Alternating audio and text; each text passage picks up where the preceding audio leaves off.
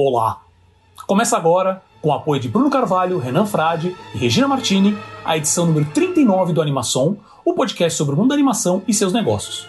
Eu sou Paulo Martini e dividindo comigo a bancada virtual hoje, nesse feriado do 7 de setembro de 2021, Selby Pegoraro. Tudo certo contigo, Selby? Olá, meu amigo Paulo Martini. Mais uma vez juntos aqui para discutirmos os muitos assuntos aí, as novidades do mundo da animação. Perfeito. E quais são essas novidades de hoje, Selby? Bom, vamos lá. Vamos falar hoje sobre os 20 anos do Adult Swim, né, que é aquele bloco né, de animação direcionado ao público adulto do Cartoon Network. Vamos falar também sobre a Warner Bros. Animation e o Cartoon Network que estão investindo em animes. Falaremos também sobre o painel do Experimenta Anima 2021, sobre o mercado brasileiro de animação e também sobre produtos licenciados, impacto ambiental e modelo de negócios. É isso, meu amigo Paulo. Perfeito. E você também que está nos ouvindo pode ser um apoiador aqui do Animação tá? e ter seu nome mencionado em todo episódio do podcast, como o Bruno, o Renan e a Regina. Basta acessar catarse.me barra animação e ver não só nossas metas, a gente também tem nossas, nossas ideias, nossos projetos lá, e também as recompensas que você pode receber quando fizer sua contribuição mensal, uh, e como uma newsletter exclusiva e sorteios mensais. Uh, com cinco reais você já ajuda muito a gente aqui. Tá? Então, novamente, catarse.me barra animação. Eu já deixo aqui o nosso muito obrigado. Dito isso, vamos para o radar. Radar, aquele giro é, pelos acontecimentos do mundo da animação e seus negócios. Novamente, não, não mais um giro rápido. rápido né? Não mais rápido, já esquece, corta isso da linha. E a gente começa hoje com o Adult Swim, o, o, o, o aniversário do Adult Swim, que fez 20 anos. Né? O, bloco de, para quem não conhece, né, o bloco de animações adultas que habitou as noites do Cartoon Network comemorou, no último dia 2 de setembro, é, duas décadas de vida. Uh, o projeto virou referência não apenas artística, mas também como modelo de negócio, ajudando a mudar a percepção de que animação não é só coisa de criança, e mostrando que havia vi viabilidade financeira para isso. O Adult Swim começou como uma ideia de Mike Lazo e sua equipe de executivos e artistas. Uh, o Lazo ele foi vice-presidente executivo e diretor criativo do Adult Swim e se aposentou em 2019. E na época ele tinha como objetivo é, fazer com que a Cartoon Network deixasse de ser apenas uma retransmissora de animações Tá? Ah, durante uma época, ela era conhecida nos Estados Unidos como o canal de reprise da Ana-Barbera. Né? E o próprio Lazo, numa entrevista, fala que eles não estavam errados, que era isso mesmo. Né? Uh, com o rascunho do projeto nas mãos, o Lazo marcou uma reunião com a Beth Cohen, uh, que é presidente da Cartoon Network e uma das fundadoras do canal, tá? e apresentou a ideia do que hoje a gente conhece como o Space Ghost de costa a costa. Mesmo com material ainda muito bruto, Cohen viu o poten potencial e alocou uma verba para produzir o piloto que foi feito com uma produtora externa e que custou 100 mil dólares. E o produto final foi basicamente detestado por todo mundo do, do canal. Lazo, uh, em uma entrevista no New York Times, ele deixou claro que era visualmente muito bom, mas não era engraçado. Uh, ele também acabou, nesse processo, refazendo o piloto internamente, né, o que custou mais de 25 mil dólares. É, ambos os pilotos nunca foram exibidos oficialmente, mas parte deles é, foram incluídas em DVDs e podem ser encontradas no YouTube. Uh, eis que o bloco Adult Swim uh, seria exibido dois dias por semana, nas noites de sábado e domingo, e teria duração de três horas. Uh, para isso, apenas uma série não seria suficiente. Então, nessa primeira leva de produções, também entraram o, a, o, as séries né? A, a, Esquadrão Aquatim, né, que é o Aquatim Hunger Force, o Filmes Caseiros, Home Movies, o Show do Brack, é o The Brack Show, e o Laboratório Submarino 2021, também conhecido, é, o nome original era C-Lab 2021. E, pessoalmente, a minha favorita, que é o Harvey Birdman, o advogado, que é o Harvey Birdman Attorney at Law. Uh, além disso, a Cartoon Network licenciou também o, o anime Cowboy Bebop, tá? que acabou sendo também referência uh, de um dos primeiros canais a, a, realmente popularizar o anime nos Estados Unidos. Uh, o baixo orçamento das produções, como reaproveitar cenas de desenhos antigos, como aconteceu com o Space Ghost de Costa a Costa, foi uma das marcas das animações que se viram forçadas a criar uh, produtos que entretessem e que ainda fossem diferentes e se destacassem dos demais. Uh, mas isso é legal, eu estou contando um pouquinho dessa história porque também teve um fato uh, bem interessante também, que tinha um, dois grandes problemas nisso, né? Que é como evitar problemas Uh, seja com os pais, né, com retransmissores e anunciantes, em exibir animações adultas em um canal que era voltado para o público infantil, né, e também como vender publicidade uh, no horário das, das 10 da noite a 1 da manhã, já que nenhum, uh, independente do, do, conteúdo, nenhum anunciante uh, colocava seus anúncios nessa faixa de horário. Afinal de contas, também as crianças estariam todas dormindo, né? Então, uh, para prim o primeiro ponto, né, a questão do, do, de como lidar com os parceiros, com os retransmissores e tal, uh, uh, houve muita negociação e, e muita, uma comunica comunicação muito pesada com os pais. Né? no caso, teve um, uma promo específica que eu achei bem legal, onde mostravam um, adultos numa piscina Uh, e um segurança meio que dizia, deixava claro que a partir de certo horário uh, a piscina eh, estaria, estaria aberta apenas para adultos. Por isso que em inglês o nome ficou como Only for Adult Swim, né? que é um nome que isso é muito engraçado que o próprio Lazo sempre odiou, que para ele o nome oficial deveria ser Cartoon Network After Dark. Né? Já o caso do segundo, que é a questão do modelo do negócio, é uma coisa bem interessante também. É, foi com o tempo isso, né? Conforme o bloco ele foi ganhando mais popularidade, uh, foi identificado que um dos públicos mais cobiçados pela publicidade estava focado nessas produções noturnas. Principalmente os homens ali acima da faixa, acima dos 18, entre 18 e 25, eh, masculinos e solteiros. Né? E, o que ajudou o time de Lazo a convencer a equipe comercial a procurar anunciantes e teve um bom retorno com isso. Essa foi só uma introdução assim, dessa, desse início do Adult Swim, né, que eu achei bem interessante, que foi basicamente um dos, uma das primeiras ações, vamos dizer assim, numa televisão mainstream, por mais que seja uma TV a cabo, no caso a Cartoon Network, uh, ah, para popularizar a animação, que também eles foram para outro extremo, né? Porque uma animação uh, uh, não precisa ser necessariamente adulta só. teve muita coisa ofensiva, como tem desenhos que eu acho terríveis, como o próprio aqueles Squidbillies, que eu não, veio, não sei qual é o nome que veio para cá, ou se ficou isso mesmo, sabe? Eu pessoalmente não gosto do Aquatin Hunger Force, acho fraco, acho umas coisas muito forçadas. Mas ao mesmo tempo teve coisas muito boas, como o próprio C-Lab 2021 e o Harvey Birdman, que eu amo de paixão, que é muito, muito bom. Né? Então, esse foi só uma, um pouquinho da história. E você, Selby? Você assistia bastante a do Swing, não? O que, não, que você não gostava. Aquatine, você. Bom, eu já ia, eu ia ficar espantado se você falasse que gostou do Aquatine, né? Aí eu já ia Nunca entrar gostei. aqui num, num verdadeiro embate aqui, mais polarizador do que outras coisas que a gente já tratou aqui no, na animação. É, né? O engraçado que eu, que eu descobri também é que o, o, o pessoal que fez o que criou o Aquatim é o mesmo pessoal que fez o Squidbillies. E eu, quando eu li isso, é. falei, olha que impressionante. É, né? não, é não é uma surpresa, né? Não surpreendeu é muito, né?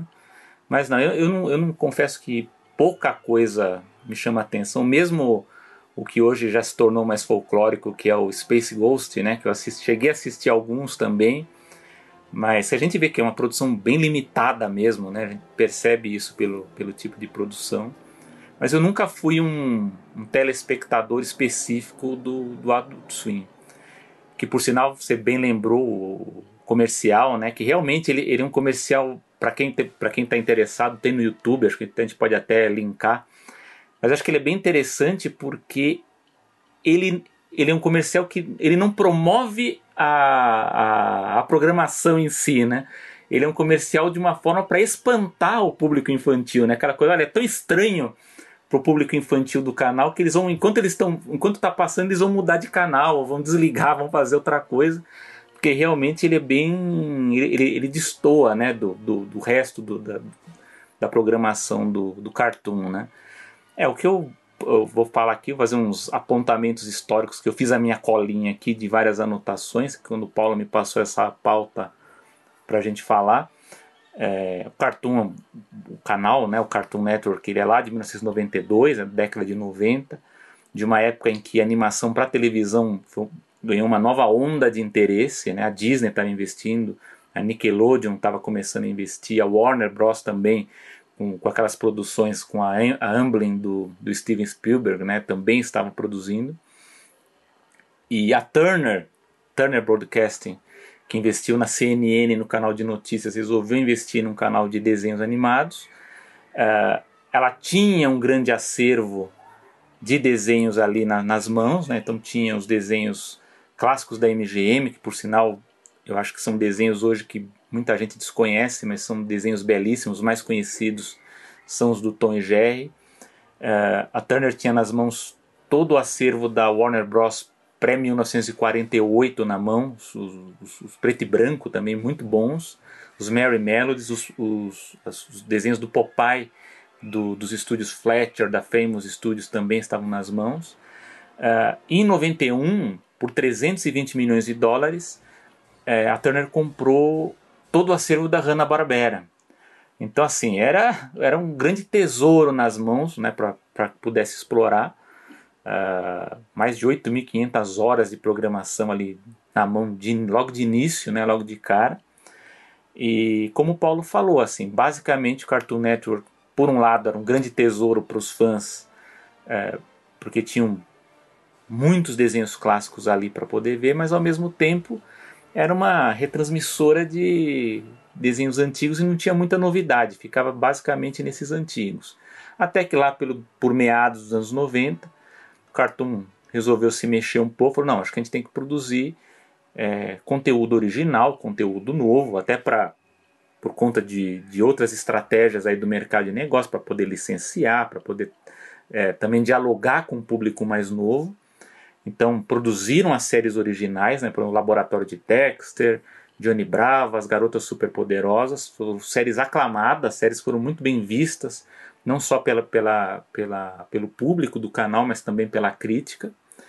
E o intuito com isso foi de ampliar o público, né? Então eles queriam também pegar um público um pouco mais velho e também mais garotas. Essas séries novas elas atraíam um público de meninas que os desenhos clássicos estavam é, perdendo esse espaço, né? Então isso é bem interessante também. Eu tinha um foco também de atrair meninas para assistir essas séries. É, do ponto de vista das características dessas séries, é, as séries elas tinham um humor menos grosseiro que os do Comedy Central, né? E elas eram menos socialmente responsáveis do que os da Nickelodeon, né? Que é bem interessante, porque né, tinha um exagero, uma radicalidade fantástica, mas um pouco mais fantasioso, né? Um pouquinho é, menos radical do que outros canais que tinham uma, pro, uma programação mais adulta. É, aí a gente vê um pouco dessa segmentação né, que os executivos da Cartoon pensaram, que em 96 mesmo, já com investimento em séries originais, eles investiram em programação pré-escolar, né, com o pessoal da Children Television Workshop, os mesmos que, que produziam Vila Sésamo, né, que tem sua origem lá com o Jim Henson, então começou a ter o bloco pré-escolar. Teve também, já no ano seguinte, em 97, o Tsunami, né, que era focado em séries é, com conteúdo mais de ação e animes, então teve o Robotech, o Thundercats, o Sailor Moon, o Dragon Ball Z, enfim, uh, esse tipo de séries, até que em 2001, como o Paulo falou, veio essa ideia de e se a gente investisse num conteúdo para um público mais adulto, né? que foi essa ideia do, do, do Adult Swim. E isso partiu da, da, dos estudos que eles tinham de audiência, que mostravam que um, em qualquer horário da programação, de manhã, à tarde, à noite, de madrugada, um terço dessa audiência era formada por adultos sem filhos. Então foi aí que eles perceberam que tinha um, um nicho a ser explorado. Falou, bom, talvez a gente possa explorar uma programação adulta né, para tentar é, prender esse público e talvez até ganhar alguma coisa em cima, né, trabalhar essa parte de publicidade. Eles já tinham visto é, essa coisa do público adulto é, envolvendo parte do acervo de desenhos clássicos, tanto é que o canal Boomerang, que é do mesmo grupo, explora também um pouco a memória afetiva dessa, dessa geração do Baby Boomer, né? Então esse canal explora bem esses desenhos, os desenhos mais antigos. É, o Boomerang Embora... muito foi literalmente isso. Ele foi uma volta ao que seria o início da Cartoon, que era só retransmitir é os desenhos antigos. Network, exatamente. É, e lógico, como o Paulo falou, esse, esse início foi bastante limitado, orçamento muito limitado. É, houve muita uh, assim programação que por parte a gente pode dizer que tem gosto duvidoso para ser bonzinho aqui para não dizer para não dizer coisa pior né? Mas uma programa que hoje então acho que seria até hoje muita coisa nem seria exibida né? Vamos falar a verdade. Uh, mas assim do ponto de vista do texto né? Dos roteiros e da estética tinha muitas coisas é, estranhas no sentido mesmo de, de diferentes mesmo do, do, padrão do que se via de, de, de, animação e muitas coisas experimentais. E aí também a gente fala do, do, do lado positivo né do do swing de, de abrir espaço para explorar é, novos estilos é, eu acho que eles até entendo também um pouco da crítica do, do executivo sobre o nome né do Adult Swim porque a gente tinha o caso da Nickelodeon que também também explorava um bloco adulto, né, de à noite, de madrugada, que era o Nick at Night. Só que eles pegaram um caminho diferente. A Nickelodeon ela queria explorar justamente a memória afetiva. Então passava muitas séries antigas. Eu lembro quando nos Estados Unidos o Nick at Night passava Feiticeira, passava Dini um Gênio, né? Essa, essas séries antigas passavam na, na, nessa parte da madrugada. Já o, a proposta do Cartoon foi não, vamos investir em programação original, nova, ousada, para aprender esse público adulto. Então, Inclusive, com é, o tempo, é. até a parte de live action mesmo, né? Que essa é uma coisa Sim, que não é muito conhecida é. aqui. Mas o Cartoon, uh, a, o Adult Swim lançou algumas séries em live action que ficaram muito conhecidas por lá, mas eu mesmo não conheço. Não né? conheço assim, também. Eu, eu, eu vi eu algumas sei... coisas no YouTube. Né? Isso, isso. Mas assim, não é nada que realmente. Eu mesmo acabei não anotando isso por, pelo fato de não ser animação. Mas assim, eu tenho que ter alguns comedi comediantes hoje que são bem fortes que começaram com algumas séries na Cartoon. E eu acho muito é, legal é... justamente isso, que é, é, a Cartoon a questão da. da Independente de eu gostar ou não da, da, de algumas séries que eu mencionei aqui, mas o fato dele dar esse espaço para experimentação, que me lembra é, muito a época da, da, da Liquid Television na MTV também. Isso eu acho que acabou abrindo espaço para criar tendências, né? Então muita gente que começou ali no, no Adult Swim acabou podendo testar coisas ali, depois foram para outros canais, foram para Comedy Central, para outras produções e até com mais dinheiro, né, conseguiram produzir coisas boas. Mas assim, a gente falou muito dessa questão de ser muito exploratório, às vezes meio, meio estranho, meio tosco, mas eu acho que a gente não pode é, deixar de citar uma produção né, para falar dos 20 anos do Adult Swim, que é o, o, talvez o maior sucesso do Adult Swim, o mais aclamado e popular do bloco, que é o Rick and Morty, né, que é uma, uma, uma sitcom de ficção científica criada pelo Justin Rowling e o, e o Dan Harmon, uh, que é aquela coisa, né, aquela brincadeira é, que teve origem numa paródia ali do, das situações do De Volta para o Futuro. E é uma série bem legal. Eu, eu não tive tempo ainda de, de, de, de, assistir com uma consistência que eu gostaria. Eu assisti poucos episódios dela, mas o, o, o Rick and Morty é uma série sensacional e, e, mostra como que o como que o bloco ele, ele deu certo, né? Ele, ele, ele conseguiu fazer esse salto de uma coisa bem experimental para uma coisa mais próxima ali do, do, do, mainstream, né? E aquele bloco que era que pegava um, um horário bem restrito ali do, do, certo horário da noite, hoje ele pega basicamente da, das 8 da noite às 6 da manhã do dia seguinte, né? Então ele pega um, uma grande faixa, né, de, de, de programação. E bom lembrar, não sei se as pessoas sabem, para efeito de divulgação, de, de medição de audiência, o Adult Swim ele é contado de forma separada da Cartoon Network, né? Então essas informações, esses dados, eles são separados porque os públicos são distintos, né? É bem interessante. E você, Paulo, você gosta do Rick and Morty? Cara, quem gosta bastante é meu irmão. é, a gente estava até discutindo essa semana porque é, ele ainda não tinha ele não tinha assistido esses curtas né, do, ah. do, do, Rick and Morty que na época chamava acho que é Doc, Doc and Marty né? Que era, era, uma, era o visual descarado em cima do De Volta ao Futuro. Só que assim, o, o plot não tinha. Os plots, né? Não tem absolutamente nada a ver com o desenho, era só. É. E, cara, e um humor tão escroto, tão crasso, tão é. crasso, é. que. E, e, meu irmão adora essas coisas assim, meio. meio. Ah, como é que é? é no limite, né? Edgy. É. Mas ele não aguentou isso. Então, assim, por que, por que não tem sido? É um humor é, feito só para chocar. Isso só esses é. curtas iniciais, né? Tanto que o, o, o Doc Martin, na verdade, é uma criação do Justin Roiland. Quando é. eles pegaram esse processo e é, mudaram para virar o que hoje a gente conhece como Rick and Morty, foi a entrada do Dan Harmon. Aí que houve toda essa, essa modificação. Mas assim, eu já vi acho que dois ou três episódios do Rick and Morty, é uma loucura completa. É uma que eu tenho na minha fila para começar a ver, porque eu, eu, eu termino o episódio eu tô assim meio que parado olhando e babando, porque eu falo, o que, que aconteceu? Né?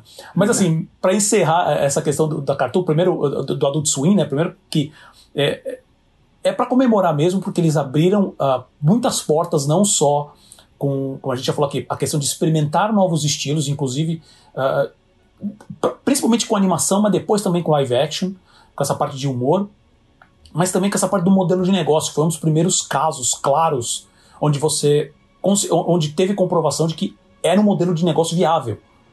Isso começou, isso foi, obviamente, está no início, a gente ainda está no movimento para isso, para que isso fique mais claro para as marcas de maneira geral, tá? Isso vem crescendo, né? E é legal a gente vai falar justamente hoje uh, também de, de licenciamento. Né?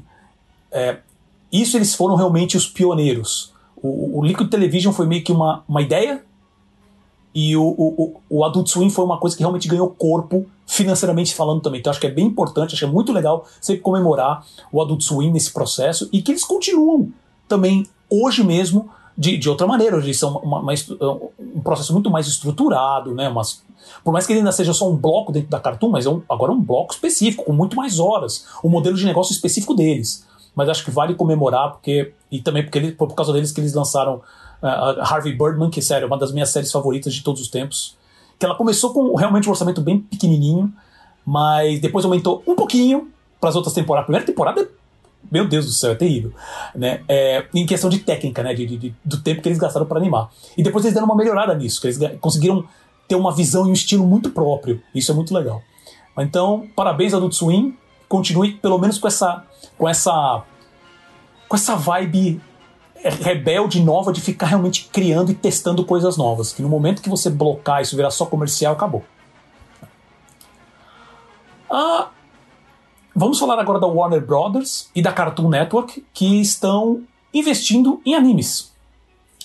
Uh, a promoção de Jason DeMarco para o posto de vice-presidente sênior de anime e séries de ação de formato estendido, que em inglês é Senior Vice President of Anime and Long Form Action Series, da Warner Bros. Animation e também da Cartoon Network Studios, mostra que, é, mesmo com os últimos acontecimentos, como a divulgação da queda, a gente mesmo falou do, no último episódio, né, sobre a, a, queda do, do, do do mercado de animes, do faturamento do mercado de animes, e também da venda do maior serviço de streaming de anime do mundo, o Crunchyroll, para a Sony, que era da, da Warner, que é da, da dona da Warner Bros. Animation e também da Cartoon, a, a, Warner Discovery, como ela é conhecida agora, ainda quer investir muito em animações japonesas.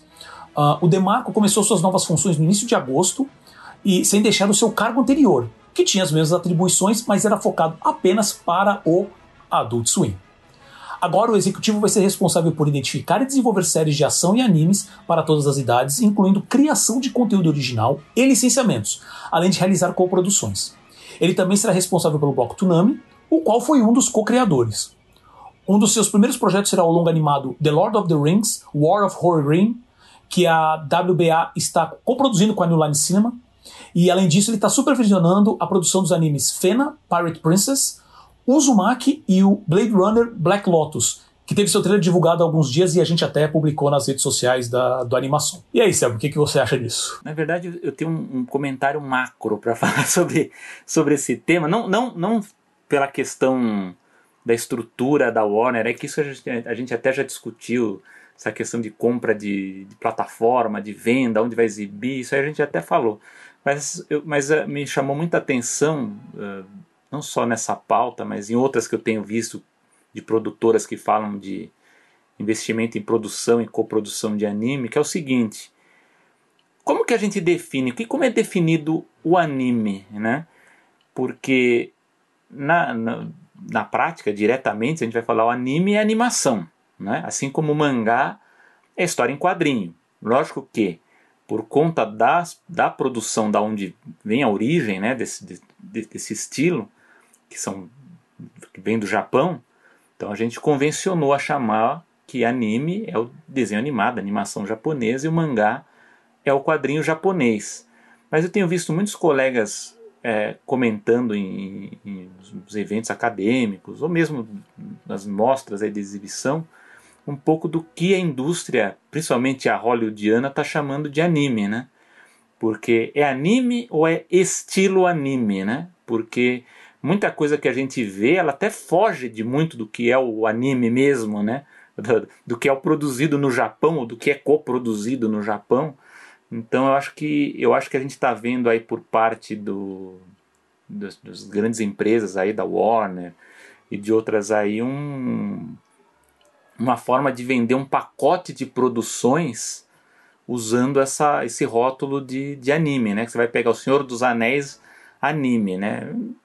Eu acho que tem, que tem que tomar cuidado um pouco com esses rótulos, né? Pelo menos é o que eu penso. Eu acho que isso aí está sendo uma questão mercadológica para atrair um público que gosta de anime, provavelmente até para atrair também um outro tipo de público para conhecer também. Tem, tem vários, vários aspectos a se discutir aí, mas me chamou a atenção porque um, umas duas semanas atrás eu acompanhei uma discussão justamente sobre isso, de como os estúdios, principalmente em Hollywood, estão tentando vender essa, essa, esse rótulo de anime para uma série de produções que, se a gente for olhar com cuidado, está bem longe do que é o anime. Tem traços ali, né? Tem algumas características ali que se aproximam com coisas, mas não são. Não sei o que você pensa, Paulo, mas acho que esse é o meu comentário maior sobre a estratégia do que esses estúdios estão pensando. Então, essa questão do, do, do anime, o que, é anime hoje, é, é, é uma coisa que está meio enevoada, as linhas não estão tão claras, né? Como você mesmo falou, sabe, a questão do, do mangá, uh, na verdade ser quadrinhos, como Fumetti italiano é quadrinho, como comics norte-americano é quadrinhos, o, o, você tem questões culturais de cada um desses. Só que assim, não tem como negar a influência uh, uh, do, dos negócios em cima disso. Então, você pega os serviços de streaming que são claramente é, gerenciados nos Estados Unidos e eles vão atrás de, de preferências muito específicas para trazer para o público, pelo menos do que, que eles acham que o público vai querer. Então eles vão para o Japão e vão pedir algumas características, mesmo que seja temas específicos para serem trabalhados. Né? E você tem, obviamente, to, todo nesse processo, a questão até financeira de quanto que vai ser investido no anime, tudo isso vai impactar na produção. E esse vai e, e os, os streamings hoje, os serviços de streaming são os maiores compradores. Então você vai ter uh, qualquer, qualquer decisão tomada que não seja como elas vinham sendo feitas no Japão, influenciam de alguma certa maneira. A gente comentou no, no episódio passado como também muito todo, essa, todo esse processo uh, hoje de maneira mais global, então tá a China investindo, tá, tá acabando meio que roubando né, uh, animadores do Japão, porque eles estão pagando melhor. Né? A maneira que os estúdios japoneses estão pressionando os seus, os seus animadores cada vez mais, o que isso impacta no trabalho final. Então, todo esse tipo de decisão, ele acaba deixando essas linhas um pouco mais. Uh, não tão claras. E tem outra também, essa mania de maneira de marketing de, de, chamar tudo que é uma coisa hoje meio que adulta de anime. Eu menciono a questão do, do, da animação dos Transformers, que é uma animação toda em CG, né? Que, que ela basicamente não tem nada de anime. Nada, nenhum coisas do, do, de, de, de, características que a gente pode Sabe qual, que é, o, qual é o exemplo que eu, que eu acho bem, bem assim nítido pra uhum. gente ver essa coisa de tentar rotular para colar num público? É a gente falar que uma coisa é, é quadrinho e a outra é graphic novel. É a mesma coisa, né? É, é uma é. Que se faz. Porque fala, não, graphic novel é, é mais adulta, é mais séria, né? E o outro uhum. não é. Uhum. Mas no fundo é a mesma coisa, né? É. é eu acho, é eu acho que é um bom exemplo. Eu acho que tem, tem, pequenas diferenças, mas acho que é um bom exemplo. É tipo chamar mangá de mangá G, alguma coisa assim, que seria um mangá adulto. Mas ainda você tem as características específicas, né? Porque é uma graphic novel. Do jeito que a gente conhece graphic novel aqui no, aqui no Brasil especificamente, também é de quadrinhos norte-americanos, é dos comics. Né? Veio de lá, veio da, da, da década de 80. Né? Mas você tem essa, é, é, essa questão do, do, marketing de usar tudo que é anime, ou então qualquer coisa que você é, utilize. Ah, vou, quer saber? Eu vou fazer só, utilizar só o estilo visual, vou chamar de anime. Não! Como eu às vezes brigo com, brigo com referência ao, ao tão fadado Castlevania. Né? Que, é, que, é, que aquilo ali é um pseudo-anime. É um, né? Então, uh, eu acho que é bem complicado. Né? Mas essa é uma, acho, acho que é uma outra discussão. Uh, por isso tem que tomar muito cuidado, porque qualquer coisa realmente chamar de anime hoje é, é, é puro marketing. Né? Então tem que tomar muito cuidado mesmo. Ah, tem algumas produções que não tem nada a ver com anime, né? Ah, não, é, é... Transformers é o melhor exemplo trabalha disso. contra, né? É. Com certeza. Você acaba. É, quando tudo é anime, nada é anime, entendeu? Quando tudo é, é, é mangá, nada é mangá. Então é muito, muito complicado. E o experimento anima e o mercado de animação brasileiro. Né? Uh, no fim agora de agosto ocorreu a mostra 2021 do Experimenta Anima, que é um evento promovido pelo Núcleo Design de Animação da Universidade Tecnológica Federal do Paraná. O evento combina palestras sobre produção e técnica, além da discussão de projetos em desenvolvimento e experiências da animação. Em um dos painéis online que antecedeu o evento, o Marcelo Publio, do Núcleo Design, do, do, lá do Núcleo Design, ele conversou com o João Boldrini, que é o fundador da Faculdade Melier, uma das uh, grandes referências do ensino de animação hoje na América Latina. Uh, nós vamos deixar o link para esse vídeo dessa entrevista na descrição desse episódio, se você é, ouvinte quiser assistir com mais calma. Uh, de qualquer maneira, eu queria, eu e o Sérgio queremos comentar aqui alguns dos pontos que eles discutiram. O, o vídeo, o vídeo o, do, do, da entrevista tem uma hora e três minutos, não é, não é, muito longo não, mas é muito bom. Eles falam, o, o, o Baldwin especificamente fala sobre o mercado de animação no Brasil, uh, que está hoje crescendo, uh, ele equivale hoje a um bilhão, né, hoje é, de dólares, que está crescendo a 15% ao ano nos últimos quatro anos. Né? E no mundo a média está em 11% ao ano. Uh, o mercado está em bastante expansão, né? ele inclusive menciona a Índia, uh, que está crescendo bastante, por mais que a Índia também já tenha uma, uma experiência grande, principalmente com live action lá, né? a gente pode falar de Bollywood também, que infelizmente não chega aos títulos. A gente consegue hoje muito mais ver título da Coreia do Sul no Netflix do que ver algum título realmente da, da Índia, que seria muito legal, diga-se de passagem. Uh, mas eles estão vindo, segundo o Boldrini, estão vindo aqui no Brasil uh, buscar mão de obra. Né, aproveitando também que a nossa moeda está lá embaixo, né, tá super desvalorizada, acaba nesse ponto sendo uma coisa boa porque realmente tá, uh, a mão de obra para outros países está sendo muito requisitada. Tá? Uh, ele mencionou uh, também isso que eu achei interessante, que hoje o Netflix é, ele está mais ou menos em segundo maior número de assinantes no mundo hoje e terceiro em faturamento, mas que a gente não produz para os números que a gente tem. Então a gente mais consome, muito mais consome do que produz. Né? Ele falou de uma coisa que eu achei também bem interessante, que isso eu já até andei dando uma lida com calma para ver se eu faço, que é uma pós-graduação de produção executiva, tá? focado né, justamente nessa parte mercadológica, que é uma coisa que eu sempre senti falta no Brasil, e eles são realmente o primeiro no Brasil. Uh, eu já andei lendo alguma coisa, mas me, me, fugiu aqui de pegar a data. Ele menciona no vídeo que parece que vai começar ano que vem.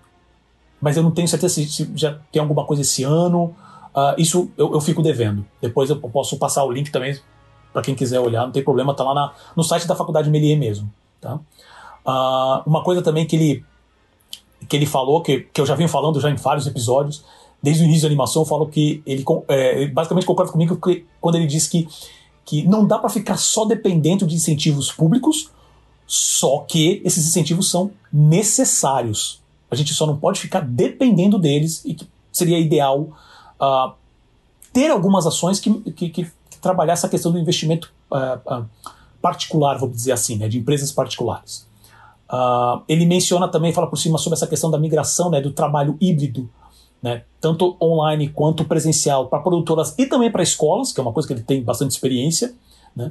E isso é uma coisa que eu também gostei bastante que ele falou, que é, nesses, nesses, acho que são mais de 15 anos que, que a Melia já está em funcionamento, é, do, do, aumento da diversidade. Eles começaram, segundo ele, a primeira turma era basicamente homem, só tinha uma mulher, e hoje existe um, um, cada ano aumenta o público feminino e também público trans. Ele fala e ele tem bastante orgulho disso, sabe, de, de realmente poder oferecer esse tipo de uh, oferecer uma estrutura, oferecer educação, oferecer uma, uma possibilidade também das pessoas uh, trans uh, poderem é, expor, entender, estudar e expor sua arte. E o que, que você achou do, do dessa entrevista, Selby? Bom, vamos lá. Bom, o, o, aliás, já vai ser aqui a minha dica cultural, já antecipada para as pessoas é, conferirem, né? Os, são vários vídeos ali. Isso é uma, uma parte positiva de da gente fazer os eventos online por conta da pandemia, porque tá tudo online, né? Então fica preservado e a gente pode conferir esse evento que é lá da Universidade Tecnológica Federal do Paraná que é um evento promovido pelo Núcleo Design de Animação, que é um núcleo bastante ativo, né, envolvendo professores, pesquisadores, muita gente que trabalha com animação mesmo na massa, ali na, produção mesmo, né, não é só gente que, que estuda só, só teoricamente, no pessoal que está envolvido com produção está ali. E eu assisti três dessas, dessas apresentações. Uh, assisti uma bem interessante que eu acho legal, que é, que vocês confiram, que é o, a representação do imaginário diegético em animação e no cinema live action com a foi foi, foi, foi apresentado pela animadora, professora e pesquisadora Eliane, Eliane Gordif, que é lá de, de ela tem ligação com a Universidade de Portugal, que é bem interessante para a gente pensar uh, essa parte de, de imaginário diegético na animação e no live action que tem diferenças. Inclusive, eu vou, eu vou falar um pouquinho sobre esse tipo de, de formação complementar que eu acho que está tá carente, está pendente aí na, nos cursos de animação no Brasil. Acho bem legal, acho bem legal para conferir essa, essa palestra dela. Assisti um que foi sobre mídias sociais para divulgação de animação, que a gente está vendo isso acontecer muito. Os animadores usarem é, Instagram, usarem Twitter, usarem canais de YouTube, usarem os podcasts também, né, para exporem os seus trabalhos também.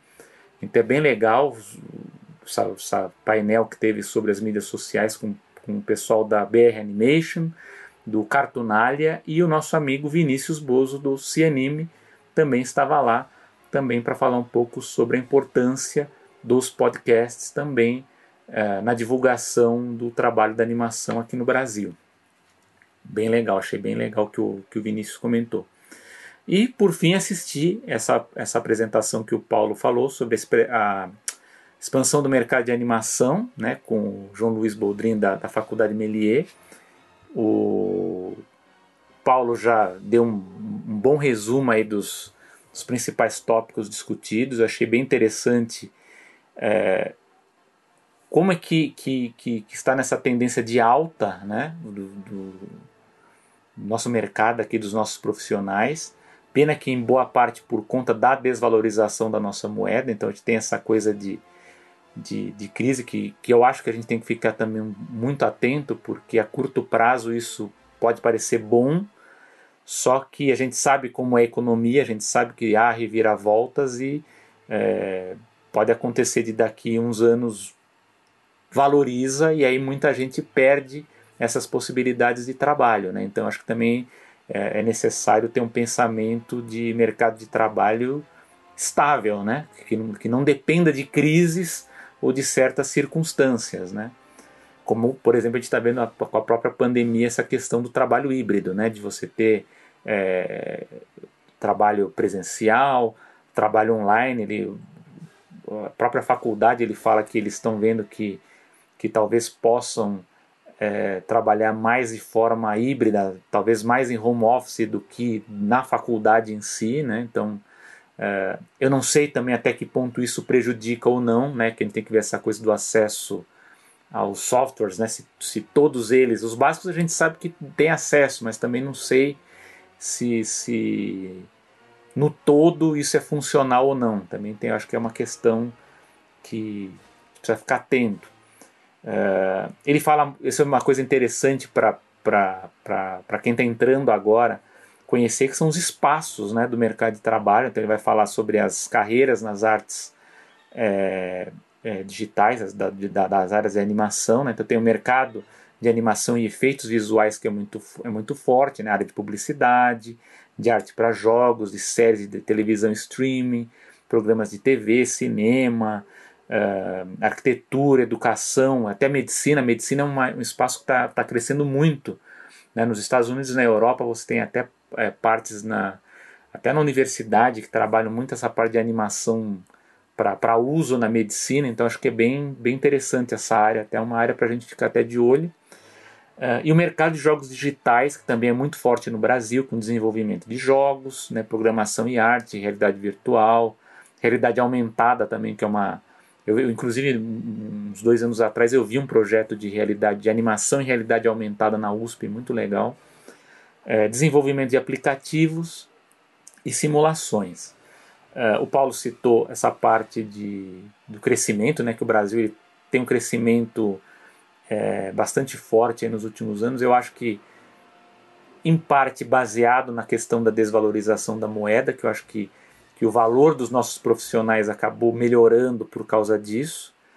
É, e também o fato também da pandemia também ter jogado essa para o trabalho em casa também possibilitou que muito mais estrangeiros é, recebessem ofertas de, de, de, trabalho freelancer, né, que eu acho bem legal.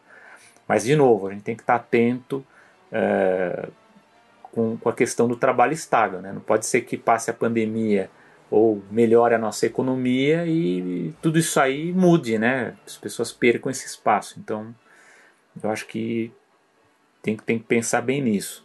Agora, a parte de formação, é muito boa, essa que o Paulo falou também, da questão da produção executiva. Eu acho que, que, que, que faz muita falta esse tipo de curso de, de gente mesmo que para mexer a parte de produção, de captação de dinheiro, né, da, da, das verbas, seja ela por editais, seja por iniciativa privada, é, como desenvolver projetos que sejam projetos é, relevantes e que tenham um pé no chão, que muitas vezes a gente vê projetos, não precisa nem ser em animação, pode ser em outros tipos de projetos, que você vai ver que é cheio de boa intenção, mas ele não tem como se sustentar, mesmo, mesmo se for a pessoa sozinha, mesmo ela mesma ela não consegue sustentar o projeto, né? Então acho que esse tipo de, de, de curso é legal, né?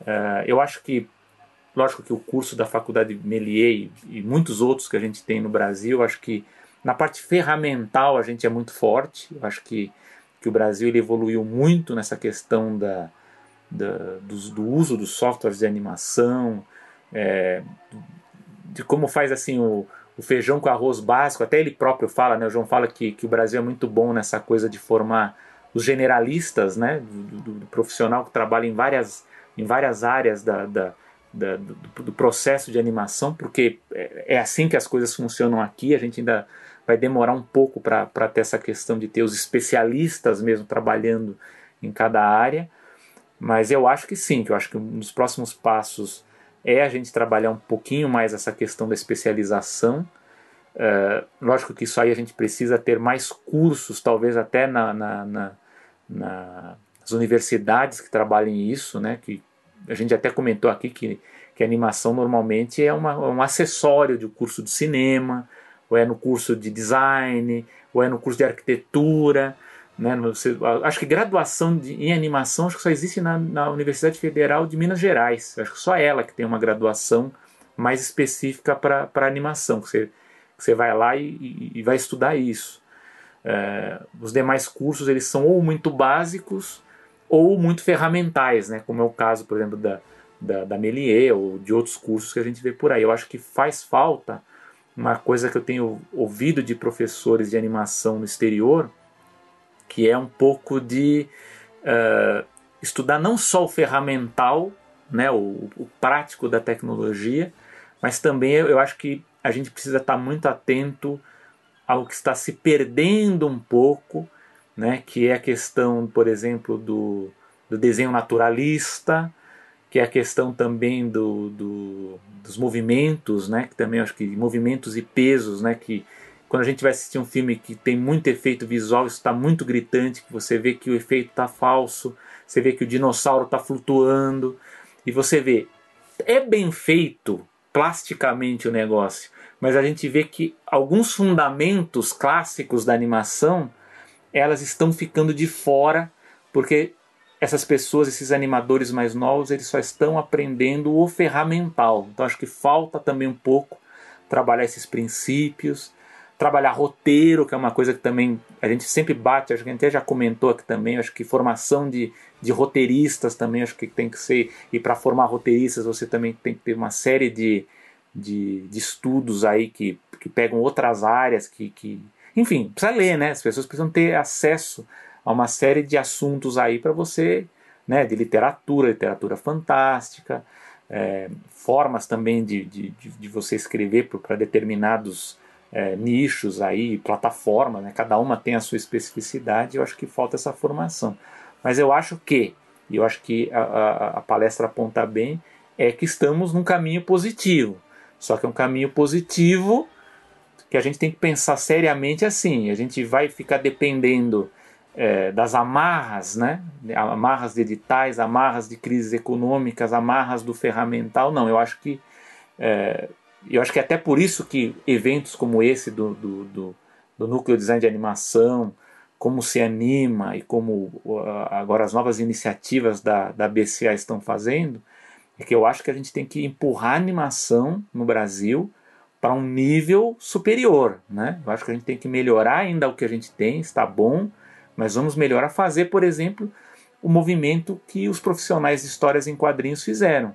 Eu acho que nos últimos 10, 15 anos a, área de histórias em quadrinhos ela deu um salto muito forte. Tem, tem problemas, tem dificuldade, tá cheio. Mas eles conseguiram dar um grande salto e a gente vê aí pelos eventos que CCXP e outros aí por aí, que os quadrinhos eles conseguiram dar esse salto. Então acho que a animação é, precisa dar esse salto ainda, né? Eu sei que tem até colegas aí que tem, é, o pessoal do Rio, por exemplo, que gostaria inclusive que a animação se juntasse também a, ao pessoal da, da ficção científica, ao pessoal dos quadrinhos, para ter um pouquinho mais de, de sinergia aí dos interesses, né? E aí eu falo sinergia mesmo do ponto de vista do mercado mesmo, para ser mais visível, para atrair mais atenção, né? Mas de todo modo, é, não só a palestra do, do João, mas do, os outros aqui, eles têm um, um, um elenco aqui de, de, de, de histórias e de, de explicações e de experimentações também, né? Muitos profissionais mostrando também a questão da animação autoral, animação experimental, aplicação também dessas animações, acho muito importante. Então, fica aqui primeiro meus parabéns ao pessoal da Universidade Tecnológica Federal do Paraná e as pessoas que, que trabalharam que nos ajudam aqui a, a entender e a discutir animação no Brasil. Sem dúvida, eu concordo com você, tem que dar parabéns mesmo. Foi um experimento anima realmente sensacional. Temos que continuar conversando e, e, e trocando essas experiências. Né? E, ter... e uma coisa, e só, só para contar uma coisa que eu esqueci, bem rápido, uhum. essa questão da diversidade.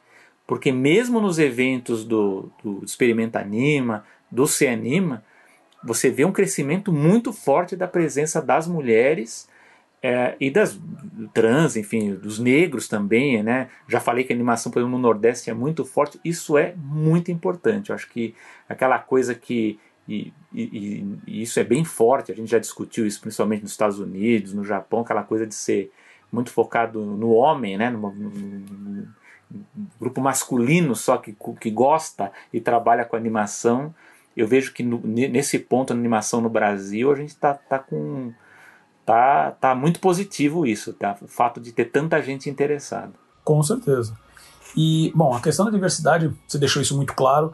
Uh, eu queria falar sobre dois pontos que você falou da questão da, do foco da, na, assim ainda tem essa questão muito do na, na ferramenta né e eu lembro é. há, há, muitos anos atrás de eu estava procurando curso para fazer e eu tinha realmente essa, essa, percepção também. Eu queria aprender Maia, queria aprender Tumbum. E eu lembro que na Melier ele tinha na época alguns cursos que eram é, que o nome dos cursos eram não eram não eram ferramentas, né? Não eram a, a, os programas, mas sim, olha, vem aqui aprender animação. Você vai aprender é, tempo, timing, você vai aprender todos os fundamentos e eram nomes específicos. E eu falo, mas qual é o programa que eu vou usar? E eu lembro, na época, a minha mente, assim, me deu uma brochada. Falei, porque eu quero. Por quê? Porque você, normalmente as pessoas querem essa coisa. Eu quero sentar, ficar dois segundos no computador e já sair fazendo essas animações sensacionais que, que eu é. vejo por aí. Né? Então, esse é um entendimento errado. E é muito legal que, é, desde o início, o Boldrini fala mesmo no vídeo que ele, é, ele deixa claro que eu queria focar na parte é, é, de técnica, né? de entender como realmente animar e depois oferecer as ferramentas e como você se adaptar a essas ferramentas. Né? Então tem isso, e eles continuam assim, isso é muito legal. E a questão. Ah, até tem, no, só, só para complementar. Claro. A fac, no caso, a Faculdade Melier, por exemplo, que eu acho que ela, nesse ponto, ela, ela, ela oferece isso além de outras, de outras escolas aí. Ela tem até alguns cursos é, eletivos, né, separados, que você pode, você pode fazer. Por exemplo, tem de semiótica, tem. Então, mas aí que está. Eu não sei, provavelmente isso acontece por conta do, do, do, modelo do curso, né? Porque o curso é de dois anos, então ele acaba sendo mais prático mesmo, ele tem esse modelo. Mas eu acho, e essa é uma posição que eu vejo, por exemplo, da, das discussões que eu vi da Associação dos Professores de Animação, que você tem que ter num curso de animação, além de toda essa parte prática, você tem que ter história da animação, você tem que ter estética, você tem que ter análise de cena, de atuação. Então, tudo isso é o que vai fazer com que o trabalho ferramental seja além do básico, né? Porque o básico todo mundo faz. Mas a gente precisa ter esse conteúdo além. Então eu sei que no curso dele, eu acho que é por conta da estrutura do curso, né? Como que, o, como que isso é aprovado no MEC, né? Da duração, isso acho que deve ter a ver com isso. Ele até oferece como cursos extras, mas eu acho que esse tipo de conteúdo ele tem que estar integrado num curso de animação mesmo, né? E aí, lógico, se a pessoa quiser se especializar numa ferramenta específica, aí você faz cursos específicos sobre isso, como tem o de produção, né? Uhum. Mas é esse é o meu ponto. É, mas existe, como você mesmo falou, essa questão do que ele mesmo deixa claro, né, que obviamente que ele está falando isso mais uma, da, da, parte técnica, né? Então, é. olha, e artística, né? Então, o mercado procura, principalmente no Brasil, pessoas mais generalistas. Né? É. Que é, para variar, a pessoa tem que resolver todos os problemas e ainda fazer o cafezinho. né? Fazer é, o cafezinho, exatamente. limpar o escritório e acertar o reboco. Né? Então, é, eu entendo isso como uma, uma, uma, coisa de mercado, baseado no mercado que a gente tem, eu entendo. Uh, mas também tem uma questão de como, uh, como ele falou sobre, sobre o fato de. E a gente já vem falando isso também há vários episódios, desde que começou a pandemia, que foi, tipo, sei lá, o nosso terceiro episódio da animação, já tinha estourado a pandemia de como a área de animação se adaptou a, a, a, esse problema, se adaptou até de uma certa maneira bem, comparado com live action, comparado com outras formas, mas também como que está hoje o mercado internacional. Porque hoje a gente já, já mencionei isso mesmo, sobre a questão da China ir lá buscar profissionais uh, do Japão. A Índia está buscando, falamos agora, falando, buscando profissionais, é, é, profissionais no Brasil. E não é só a Índia, outros países também estão procurando isso. Então, não só oferecer essa, essa, essa estrutura mais generalista, mas a parte de, de, de, especialização também é importante, porque principalmente nesses mercados que são mais desenvolvidos, são os especialistas que realmente é, é, recebem mais, até, até uma questão de salário. Né? Porque você tem equipes grandes onde cada uma está focada num, num ponto específico da produção. Então, uh, tudo isso é importante. Eu acho que, é, mesmo acompanhando de uma maneira mais afastada todo esse movimento da Melier, é muito legal saber que eles continuam muito focados nessa questão de ensino. Eu ainda tenho muito. Eu tenho meus planos, a gente já discutiu sobre isso, né, Sabe? A gente. O próprio Boldrini, outra pessoa da, da, da para a gente entrevistar, para entrar realmente nesses pontos, que eu acho que falta esse tipo de informação sabe, de como que estão funcionando, como que o mercado está vendo os profissionais que estão saindo. Ele já deram, ele já deu uma, uma boa um, algumas informações iniciais que é muito bom, mas falar com eles para entrar um pouco mais no detalhe de cada uma das questões das ferramentas, de custos, visão do mercado. Ele, de uma maneira geral, acho que acho que pode encerrar bem é, é, esse, esse segmento, que ele, ele deixa claro o quanto que ele é otimista com o mercado brasileiro, ele vê realmente um crescimento, há uma busca maior pelo, pelo serviço, né, pelas aulas da Melier, que é muito bom. Então acho que isso mostra também o interesse das pessoas em realmente entrar de maneira profissional na área. Então isso é, é, muito bom. Então assim, basicamente o vídeo é muito bom. A gente vai deixar o link na descrição. Assistam não só esse, mas todos os outros uh, painéis, né, todas as outras entrevistas, as outras discussões do Experimenta Anima. Vale muito, muito a pena. Que a gente sempre fica tentando trazer informações do mercado nacional também. Então essa é uma boa chance vão lá. E lembrando, obviamente, que o Animação está disponível no Spotify, Apple Podcasts, o Deezer, uh, Google Podcast e nas grandes plataformas de podcast. Basta procurar por Animação, uh, A-N-I-M-A-S-O-M. Se você gostou desse episódio, compartilhe com sua rede de contatos, escreva um review, dê suas notas na plataforma de podcast. Isso ajuda bastante o Animação a chegar a mais pessoas. E claro, uh, você também pode ouvir direto pelo nosso site, que é animaçãopod.com.br. A N-I-M-A-S-O-M-P-O-D.com.br. Muito bem, meu amigo Paulo. Vamos falar agora sobre produtos licenciados, impacto ambiental e modelo de negócios. O que você nos conta? Então vamos lá.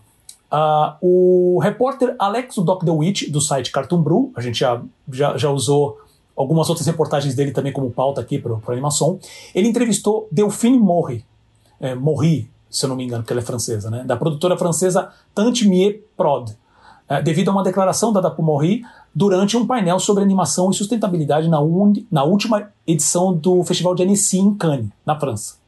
Morri, que hoje está produzindo a animação Toby Lowness, que seria para o inglês Toby Alone, ou então, o, traduzindo para o português, seria Toby sozinho, afirmou que não gostaria que houvesse qualquer tipo de produto licenciado, também conhecido como merchandising, baseado na série. Abre aspas, nós não queremos que todos esses objetos terminem nos oceanos e em países mais pobres como lixo disse Morri. A, ideia da diretora combina com um projeto. A história, que é baseada na obra do escritor francês Timothée de Fombelle, fala sobre um menino que vive na floresta e também sobre um homem ganancioso que está atrás de, da seiva das árvores para alimentar suas máquinas. Em uma história onde a preservação da natureza é o mote principal, a, a, a produtora e diretora tenta colocar em prática a mensagem passada e algo que é tão pessoal para ela. Com isso, é, é, espera direcionar a vontade dos pais em comprar, uh, em vez de comprar os produtos para os seus filhos, para usar esse dinheiro e financiar ações como plantar árvores.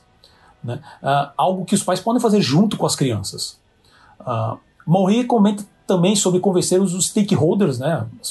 Os, como é que é o termo? Me fugiu agora.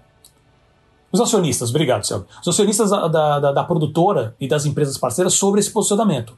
Já que o licenciamento de produtos é um modelo de negócio utilizado há décadas pelas produtoras e detentoras de IPs. Uh, ah, abre aspas. Até o momento tem sido fácil. Uh, é, é, a Malrey disse. Né? Ela, inclusive, disse que tem recebido apoio da Gallimard, que é a editora responsável pelos livros do Fombert, mas que as discussões ainda não foram totalmente finalizadas. Além disso, não há controle da diretoria sobre se a Gallimard irá ou não trabalhar licenciamento baseado nos livros. Hum. Essa é uma discussão que tem vários. tem, tem dois grandes pontos principais, mas eu quero ouvir primeiro sua opinião, Céu. É, eu li a, a fala, o texto também. Eu não, tive oportunidade de assistir o painel que, que ela falou, mas. É, assim, lógico, a discussão ela é importante, né? A discussão de fundo mesmo, que é o que a gente vai fazer daqui a pouco. Aí eu vou falar, vou me focar primeiro nessa produção, né? nessa coisa específica dela não querer é, licenciar, ter merchandising. Eu, eu, fico, eu fico um pouco reticente com, com, com assim, eu, eu, entendo que a parte da discussão geral do, do sobre controle de meio ambiente, controle de merchandising, controle comercial, tudo isso aí a gente tem que discutir mesmo, é importante e tudo mais. Mas eu não sei até que ponto. É, aliás, eu até vi alguns animadores comentarem isso, né? Porque ela fala que ela não quer. Mas aí quando a gente vai olhar o projeto, eu fui olhar inclusive, a gente pergunta qual que é o potencial desse projeto para o merchandising, né? Até por causa do tema, por conta de, de qual, é a, qual é o tamanho da produção, qual é a produtora envolvida. É, como ela mesma fala, não foi difícil é, convencer porque é uma produtora pequena, né? ela não é uma produtora que está acostumada a ganhar muito dinheiro e nem que ela precisa desse dinheiro para, sei lá, para custear é, outros projetos. Então, acho que nesse ponto, é, como eu vi até um animador falar, falou assim, ah, é, é, é, é bonito falar que você não, não, não, precisa ou não quer, né? Se você não tem como. Isso não é, não é o que a produtora depende para custear. A gente, como é da França, a gente não sabe também se, se teve incentivo, se foi bancado de uma outra forma também, né? Eles têm ajuda. Porém, ela fala: bom, fica fica bonito para o marketing, né? Chama como até por isso a gente está comentando aqui, né? fica, fica bacana a mensagem de que, olha, esse aqui é um projeto assim, né, que envolve meio ambiente, eu não quero também trabalhar o merchandising, então eu acho que assim, que do, do, desse ponto de vista inicial, que aí depois a gente vai poder discutir os pormenores por trás dessa questão, que aí sim eu acho que tem várias coisas que dá para discutir, né. Eu não sei até que ponto qual seria a capacidade, potencial de licenciamento de merchandising dessa série específica, né? Porque a gente sabe que tem muita produção boa tanto filme quanto série, que não tem. Às vezes até tem uma grande produtora por trás, um grande trabalho aí de, de marketing, e mesmo assim não consegue, né? Ou não, não interessa, tem, não tem nem estrutura interessada, focada nisso. Mas eu não sei, eu queria saber a opinião do Paulo desse ponto primeiro, e aí a gente discute o, o, a, o, mais aprofundado as demais coisas aí. Cara, eu, eu dei uma, uma, uma pesquisada boa nesse tema que eu acho bem interessante ah, porque essa parte de licenciamento eu tenho acompanhado nos últimos anos, mas você trouxe um ponto agora que eu realmente nem tinha pensado, que é justamente essa questão do potencial mesmo, né? Porque o licenciamento, uh, eu já comentei isso em outros episódios, uh, hoje uh, as empresas de maneira geral estão trabalhando, as empresas, assim, as licenciantes estão trabalhando muito mais com os licenciados para que os projetos já saiam com esse modelo de negócio mais amarrado, né? Porque o licenciamento, ele só vem, assim, digamos assim, o licenciamento, eu vou dizer mais sério, mas eu, eu quero dizer o licenciamento onde, onde, a pessoa investe com um pouco mais de cuidado, com, que seria o mínimo possível, né? Você investe direito. Ele tem que vir com muita informação para de cara falar assim: existe realmente potencial? O público para esse produto, para esse conteúdo, ele é grande o suficiente para que a gente comece a, a, pensar em vender produtos? E isso não é uma pesquisa simples. Né? Porque, não, porque às vezes você tem às vezes um público menor, eu não estou falando pequeno, um público menor, mas que tem uma. que, que é identificado uma, uma, uma vontade, uma necessidade de compra de produtos específicos daquela marca. Né? Nesse caso, é, realmente eu não tinha, eu não tinha levado essa questão. Ah, é uma coisa importante, porque realmente é uma produtora pequena. Esse é um, parece que é o primeiro trabalho um pouco mais comercial delas. Porque parece que ela já fez curtas, fez alguns curtas, que tinha até a ver com. Ela até menciona na própria entrevista que ela dá pro The Wit né, no, no, Cartoon Brew, que a produtora lidou com algumas poesias animadas, um, umas coisas mais educacionais, alguma coisa, uma coisa até um pouco mais artística. Uh, então não dá para também usar como que. E, e, que nem você mesmo falou, o fato da, da, da, da, produtora investidora, vamos dizer assim, né? Está aceitando isso com mais. É, de uma maneira melhor, isso realmente impacta. Que, que, existem muitos produtos, quantas animações que a gente vê por aí, a gente mesmo no Oscar, a gente tá, discute sobre a questão artística, de ver visões diferentes, mas, por exemplo, você não vai ver a, a princípio, né, porque hoje também o licenciamento está indo para cada lugar tão estranho que você pode esperar de tudo, mas ainda assim tem algumas regras. Filmes um pouco mais, bem mais nichados, com temas mais adultos, no sentido de, de lidar com temas mais complicados, você não dificilmente você vai encontrar um produto licenciado. Como o próprio Flea, que a gente está falando sobre o, o, a gente já mencionou aqui sobre, sobre a, o, que o personagem homossexual, um, um, um refugiado do, que saiu do Afeganistão, você vai encontrar alguma figura de ação, algum algum casaco, alguma camiseta com isso? É, é, uma linha muito complicada. O próprio Red Turtle, que eu lembro até agora, que também foi um dos indicados ao Oscar alguns anos atrás, que é um filme sensacional. O filme é, é mudo, ele é totalmente mudo. Né? Só som, só. Não lembro nem se tinha música, mas assim, é, só som. Mas o filme é muito, muito bonito, mas você não vê. Porque não, é, você fica pensando em potencial para isso, é um público mais adulto. Né? E nesse caso, por mais que você esteja lidando um pouco com, com, com, com um livro mais infantil, qual que é o, o, o, o alcance disso? Né? Porque uma das coisas que eu acabei mencionando aqui, que eu entro em questão do mercado. O mercado do licenciamento é um mercado hoje gigantesco e só cresce. Né? Ele cresceu de 2019 para 2018 para 2019, ele cresceu 4,5%.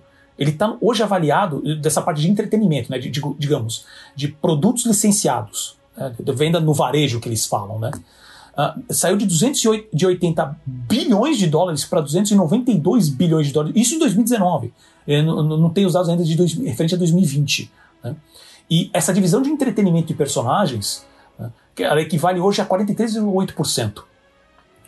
Então, é um mercado extremamente competitivo que você fica falando, poxa, qual é, qual é o impacto disso? Né? Qual, desculpa, qual é o impacto? Qual é o, realmente a busca por esse tipo de produto? Como também é uma coisa um pouco mais infantil, talvez, né? Mas até essa coisa mais infantis acaba achando o próprio YouTube e outras mídias mais.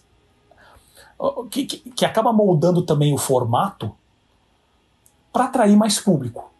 Não sei se essa também é, é, é a ideia deles lá. A própria entrevista da Mauri mostra uma pessoa muito mais focada na, na, no posicionamento uh, filosófico, moral, talvez, da história, do que do, do, do, próprio. da questão financeira. Tanto que é, é, ela mesma fala assim: olha, eu nunca lidei com essa parte financeira, então para mim foi muito mais simples tomar decisão. Exato. É. o que eu entendo né? Uh, mas não, é- não, só, só, só para só complementar, aí você, você continua. Lógico que qualquer empresa, mesmo as gigantes, elas têm muitos desafios quando vai se tratar de licenciamento. Eu sempre gosto de tratar dois, dois exemplos que são muito clássicos nisso, né? que é o galinho Chicken Little e o Nem que a vaca tussa. Como é que você vai é, licenciar esses filmes, como a Disney normalmente faz com outros produtos, envolvendo, por exemplo, indústria alimentícia. Você vai ter hambúrguer do Nem que a Vaca Tussa, você vai ter o frango congelado do galinho Chicken Little.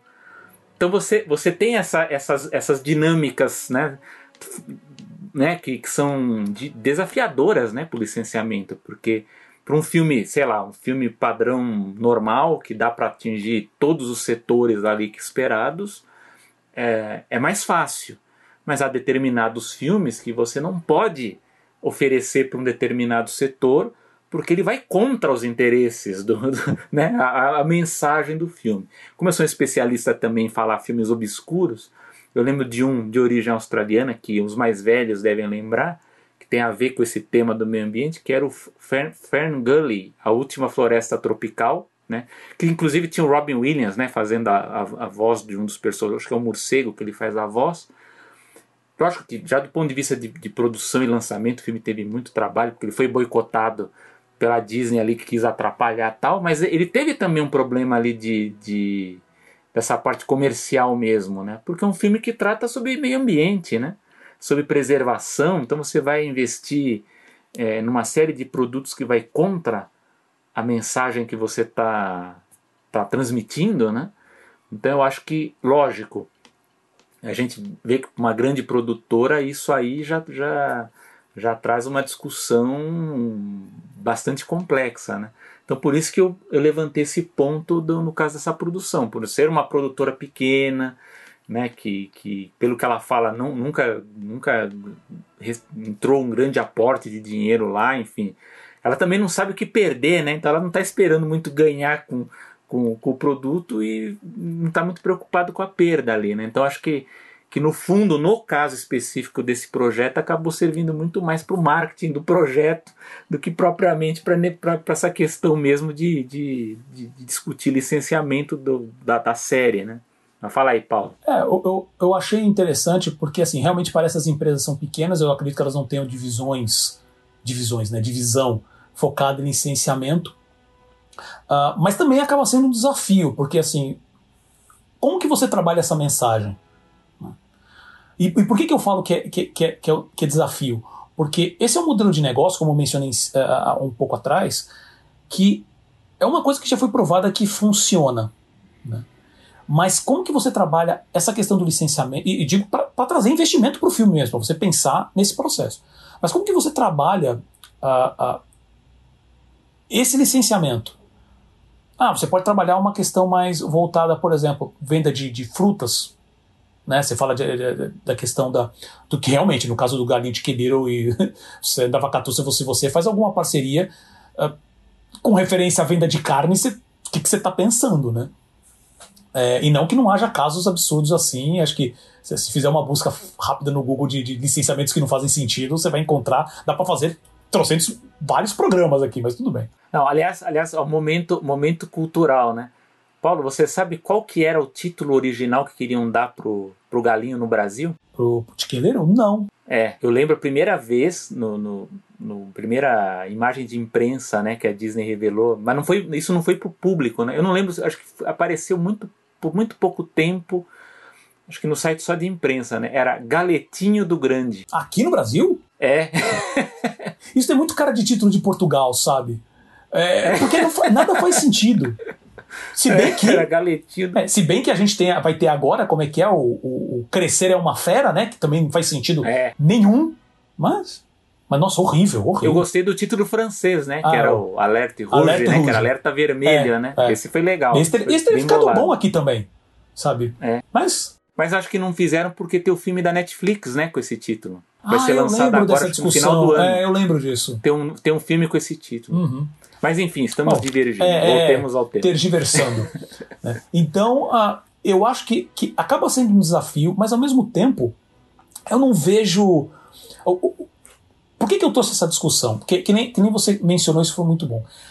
Talvez o modelo de negócio deles já, já esteja pensando, já, já, já leve em consideração que talvez a única forma de faturamento vai ser licenciamento, né, coprodução, uh, talvez uh, algum processo governamental, seja de que país, né, e licenciamento para vários serviços, seja de streaming, seja para outros países, televisão. Então, isso já, já engloba. Mas eu trouxe essa discussão, óbvio que tem a segunda parte, que é a questão do, do impacto ambiental, mas essa questão. Uh, me, me, sumiu, me deu um pouco. Me deu um branco aqui agora. Mas você tem a.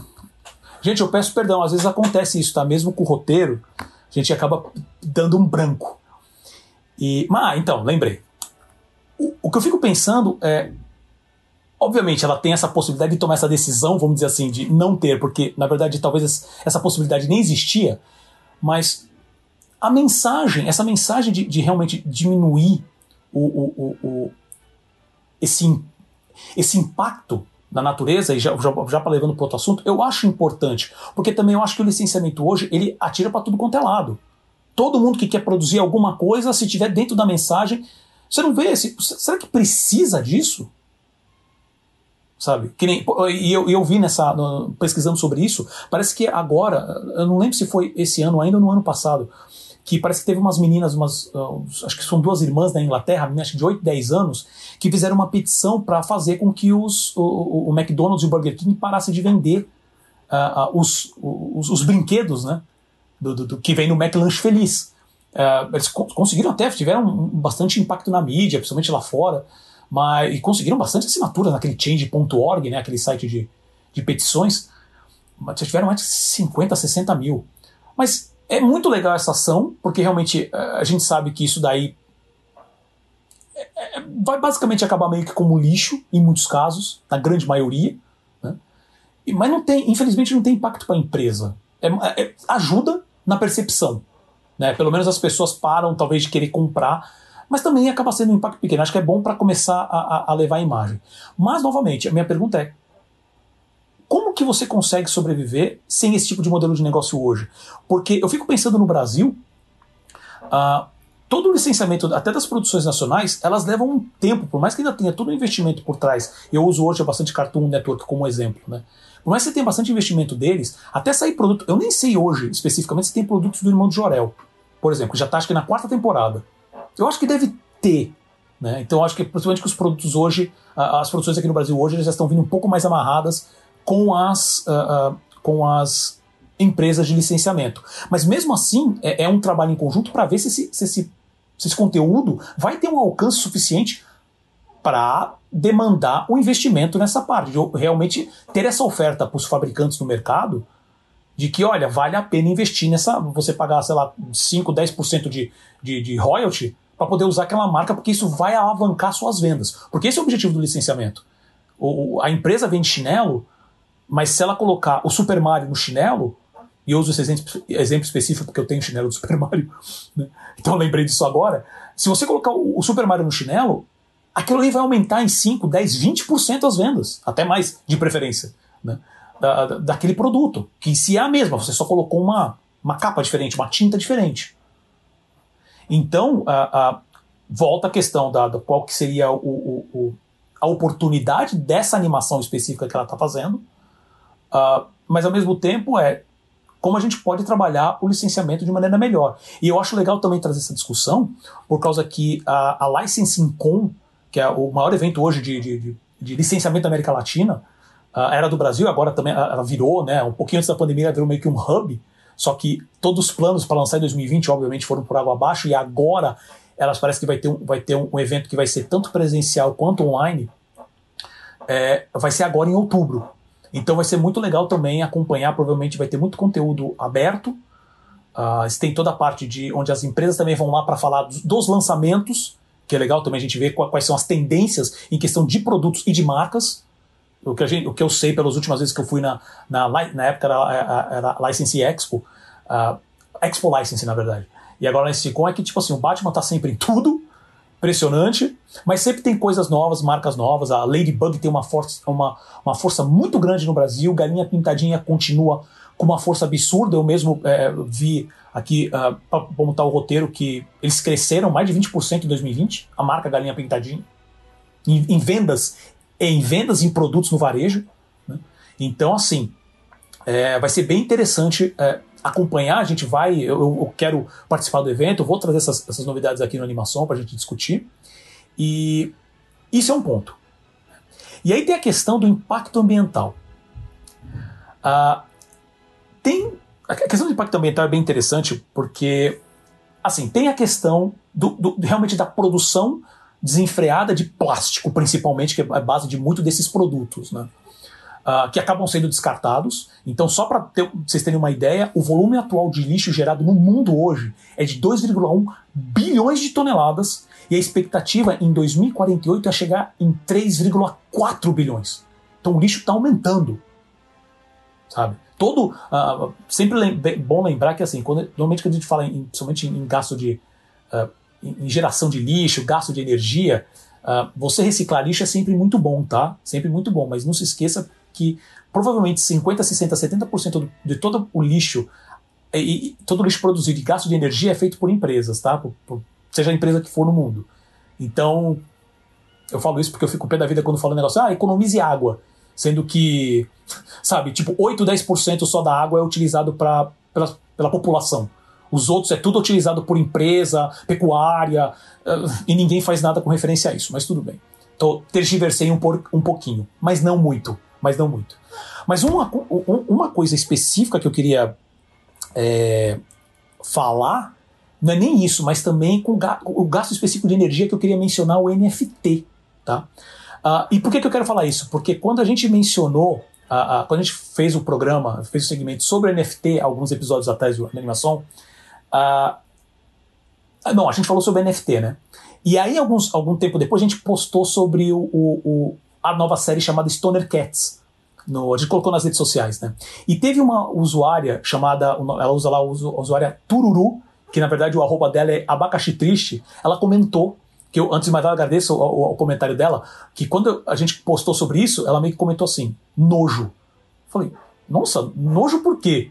Eu fiquei por um momento, porque como a série fala sobre Stoner Cats, eu achei que fosse alguma coisa específica, porque a série trata sobre uma, uma, uma velhinha que tem um monte de gato, e aí ela, ela fuma muita maconha.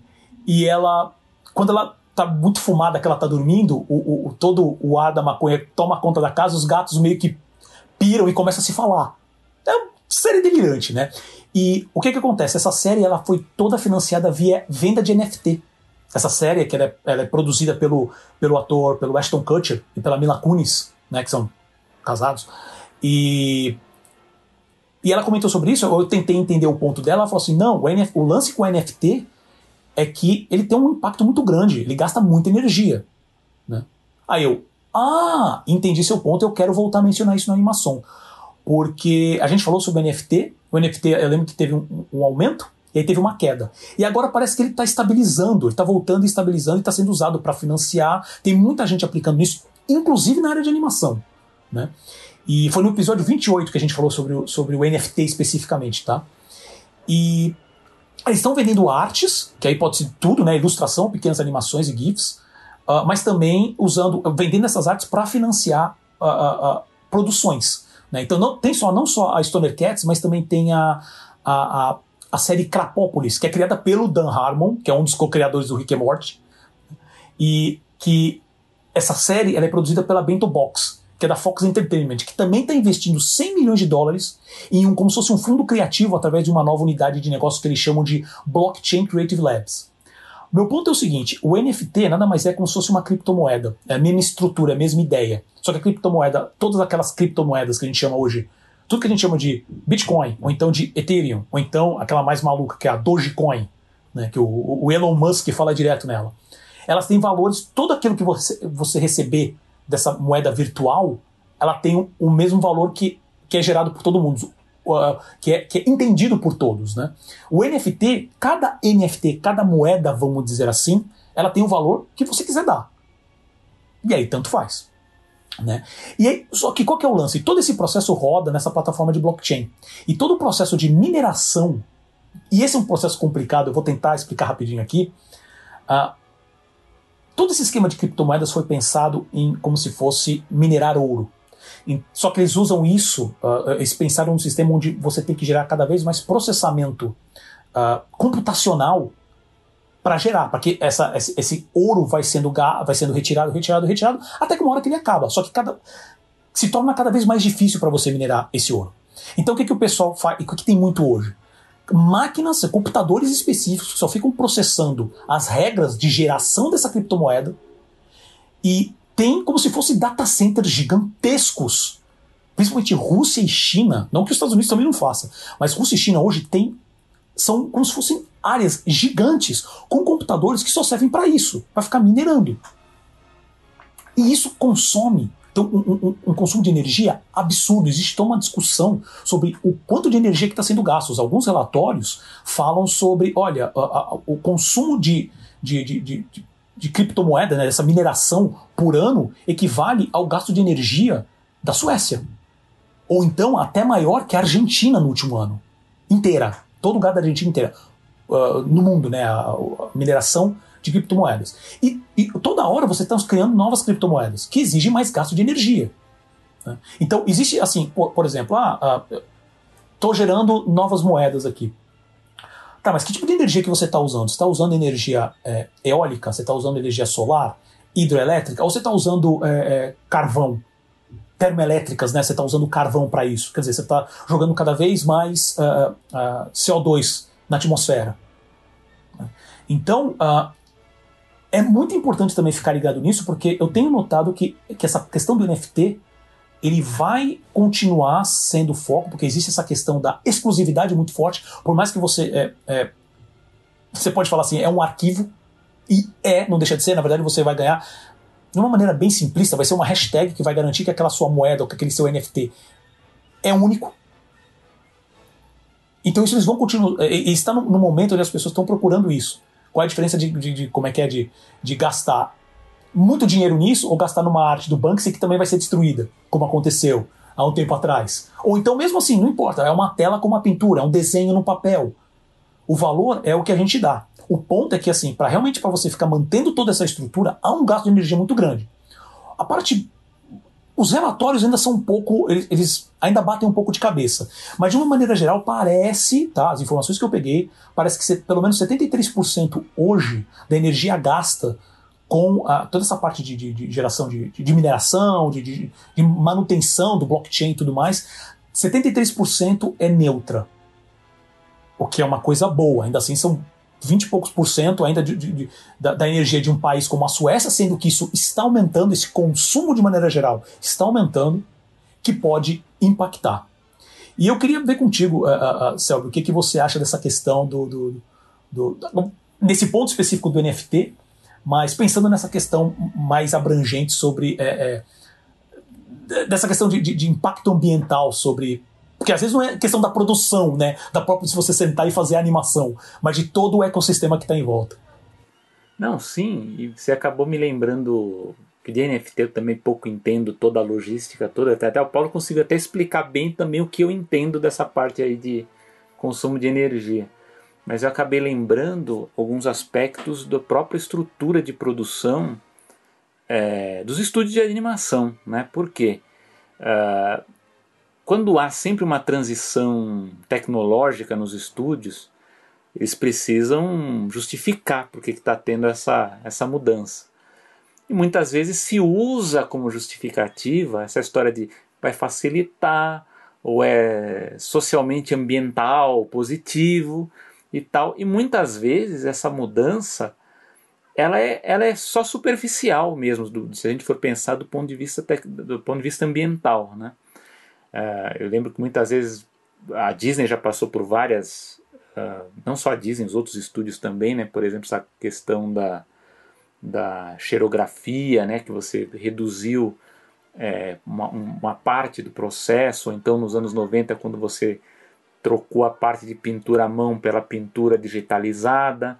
Né? Então você vai falar, ah, mas reduziu, reduziu o papel, reduziu a tinta, reduziu tal, mas Vamos pensar o, tamanho da estrutura de informática, de computadores para renderizar, de equipes de pós-produção com outros equipamentos.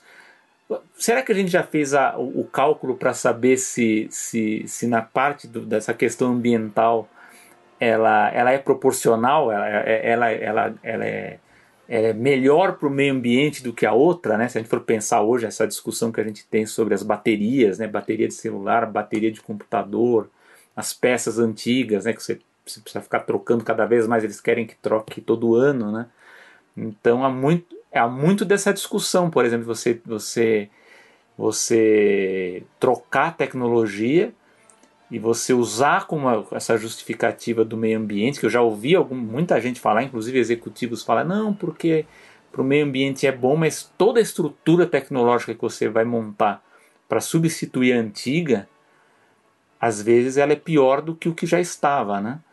E lógico, tem também essa questão questão do ser humano mesmo, da profissão, porque a cada mudança dessas você está eliminando força de trabalho também, né? Então, quando teve a xerografia, você eliminou centenas de empregos. Quando você mudou para pintura digital, você também teve uma, uma, uma, redução muito forte. E quando você tem essa, essa troca de uma maneira muito grande, você deixa pessoas para fora, né? Porque, porque você precisa ter uma especialização, né? E essa pessoa ela vai ter que treinar, ela vai ter que ir para uma escola, então você vai ter que criar outras estruturas para formar essas pessoas, para enfim, a, a, aumenta, né? A, todo o maquinário esperado você vai ter que aumentar. Pessoas mais antigas não vão se acostumar, não vão querer, vão voltar. E por isso que há uma discussão é, muito forte, né? Quando se há é, discussão sobre meio ambiente, e agora está muito forte por causa justamente disso que o Paulo falou do, do NFT, que é sobre essa questão de mudar as matrizes energéticas, é, de mudar a forma como a gente se locomove, né, de, de, de avião, navio, trem, o, os modelos né, de menos poluentes, e que a gente não tem como mudar essas coisas de uma maneira muito rápida, né? Primeiro porque não tem, primeiro não tem nem como, né? E segundo que há tanta desigualdade no mundo que você já tem alguns países muito mais avançados que se você de uma hora para outra, se, se os países chegassem a um acordo para para que todo mundo mudasse de uma hora para outra, esses países estariam na frente. Então você criaria também muito mais desigualdade. Né? Isso é uma questão muito complexa. Né? Eu lembro até de uma, uma discussão do Vladimir Putin, né? A gente pode acusar o Putin de várias, presidente russo, né? Para quem não sabe, pode acusar ele de muita coisa, mas ele é esperto, né? E eu lembro que uma vez perguntaram para ele sobre uma fala daquela menina, a Greta, né? Que é muito da, da Suécia, lá que é muito envolvida com essa questão do meio ambiente, que é uma ativista, né? E ele falou uma coisa que aí o, o, até outros cientistas foram obrigados a, a, a concordar com ele. Fala assim, é que ela, ela, ela queria que de imediato, né? uma série de empresas, uma série de indústrias mudassem né, a, a forma de produção, a forma. E ele fala: olha, se, se nós fizéssemos da forma que ela está falando de um dia para o outro, nós jogaríamos toda a África, todo o continente africano no século XIX. Por quê? Porque apenas agora é que os países africanos eles estão chegando no nível de desenvolvimento né, do que seria né, o que, que, já se esperava no século XX, né, no final do século XX, eles estão chegando agora, eles estão se aproximando. Então, e, e lógico que a matriz deles ela é, é, mais poluidora, né, polui mais. Né, então, você tem sempre essa coisa do, do equilíbrio, né, de como que essas coisas funcionam, que envolvem não só a questão da substituição de tecnologia e ver se essa nova tecnologia ela não polui de uma outra forma, como também a questão da força de trabalho, né, de, das pessoas que que por conta dessa mudança elas vão perder o emprego, né?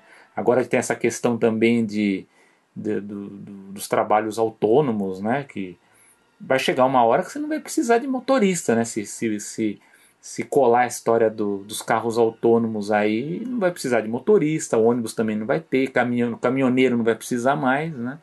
E uma série de profissões também tendem a sumir, né? A gente não sabe nem se é, a, a, mesma parte de animação, há quem diga, eu já vi também discussões sobre isso, que há novos aplicativos, há novos softwares que eles vão acabar fazendo coisas que profissionais fazem hoje, né? Então é uma, é uma, é uma discussão bem complexa aí, que, que envolve meio ambiente, que envolve troca de tecnologia, força de trabalho também, né? Coisa bem mas eu, eu, eu, lembrei desse caso da Disney porque a própria Disney já passou por várias dessas transformações, né? E que, por exemplo, eu lembro de, um, de uma situação que o executivo falou: olha, vai, até, o computador vai facilitar o trabalho e vai inclusive reduzir os orçamentos. Não foi o que aconteceu. Os filmes da Disney hoje, os orçamentos são tão caros quanto muito mais né, do que os antigos. Né? Por quê? Porque a informática ela faz com que a parte básica ela seja feita de uma forma mais rápida e mais fácil.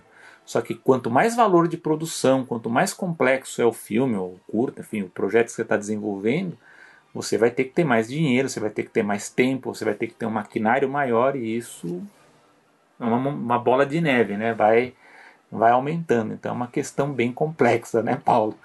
você vê o quanto que, quanto que expande né, o tema. É, Selby, realmente é, é um problema muito. É uma questão muito abrangente. Então, só ficar focado. Uh, ah, porque eu, também, eu, eu, usei o NFT, na verdade, como um, um exemplo. Mas você tem muitos outros impactos, como você mesmo falou, questão de força de trabalho, como que isso. Qual, qual é o impacto geral disso tudo?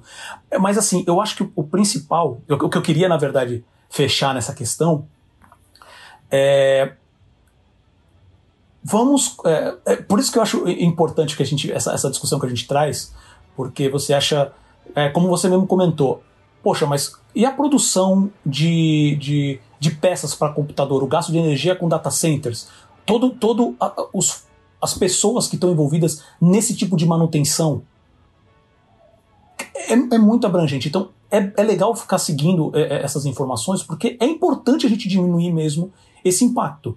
Lembrando que você tem. E, e lógico, eu estou falando de empresas aqui, agora, como Disney, que não é só a estrutura de animação, mas e os parques? Como que é essa estrutura? Por que, que a, a, o assunto em si é importante? Você pode meter muito pau uh, na Apple por causa disso, mas toda essa, discussão dela de fazer os, os materiais recicláveis, de gastar só energia solar, ao mesmo tempo, você pode dizer que há uma.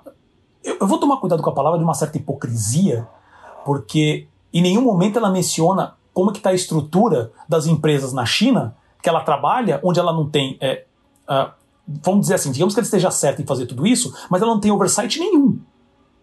Então, se a tal da Foxconn, quer dizer, falar assim, ó, eu vou continuar queimando, queimando carvão aqui para fazer iPhone, ela vai falar o quê? Não? Ela vai pegar a produção lá, que é super barata, e vai levar para algum outro lugar?